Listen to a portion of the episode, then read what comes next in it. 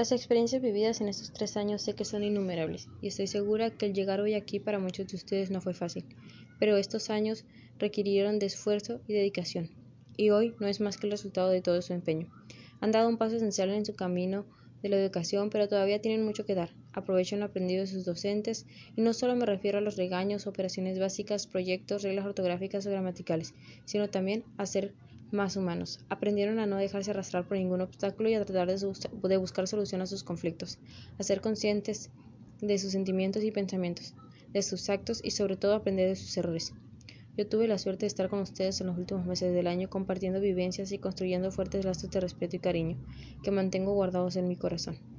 ¿Cómo olvidar el primer día que los conocí, los juegos de boli y baloncesto, los ensayos, presentaciones de sus bailes, nervios, convivios, sorpresas, risas, llantos, regaños y estrés de exámenes y el esfuerzo de estar hoy aquí.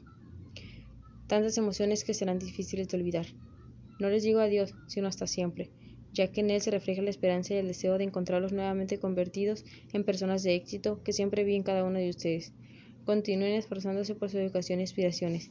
Que tengan todos éxito para lo que venga. Y hasta siempre.